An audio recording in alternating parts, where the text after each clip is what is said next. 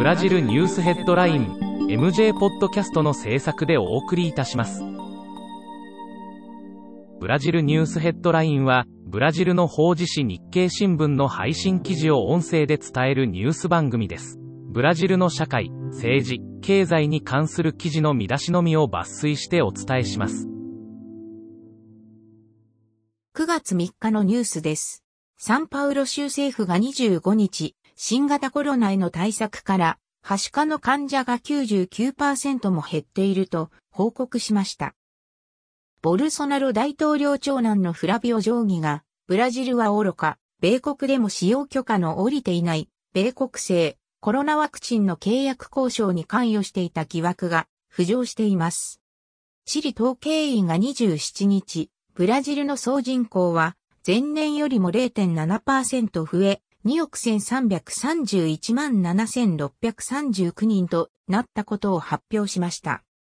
ブラジルの少雨がパラグアイ側の水位低下を引き起こし、パラグアイの河川貿易に深刻な影響を及ぼしているとのことです。ブラジルの例年にない少雨の原因は、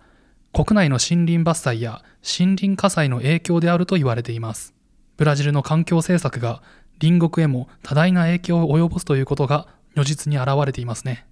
リオ地裁が31日、幽霊職員の給与キックバック疑惑、通称ラシャジーニャ疑惑により、ボルソナロ大統領次男のカルロス氏への捜査を開始しました。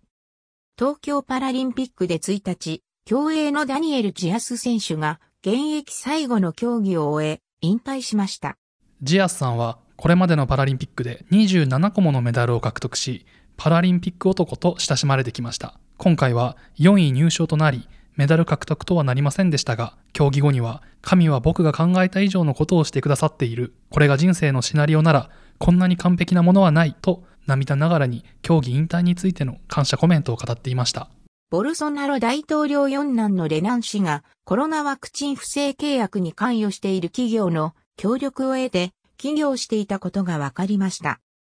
アマゾン川の上、中流域のアマゾナス州などで黒い尿が出る奇病が再流行状態となり、住民を不安に陥れています。黒い尿と騒がれているのは、毒を持つ魚を食べた後、12時間から24時間で発症する黄門菌誘拐症のことです。流行地帯では黄門菌誘拐症を引き起こしうるパクーやピラルク、タンバキなどの摂取を控えるよう勧告が出されています。日経新聞サイトでは最新のブラジルニュースを平日毎日配信中。無料のメールマガジン、Twitter、Facebook、Instagram から更新情報をぜひお受け取りください。ブラジルニュースヘッドライン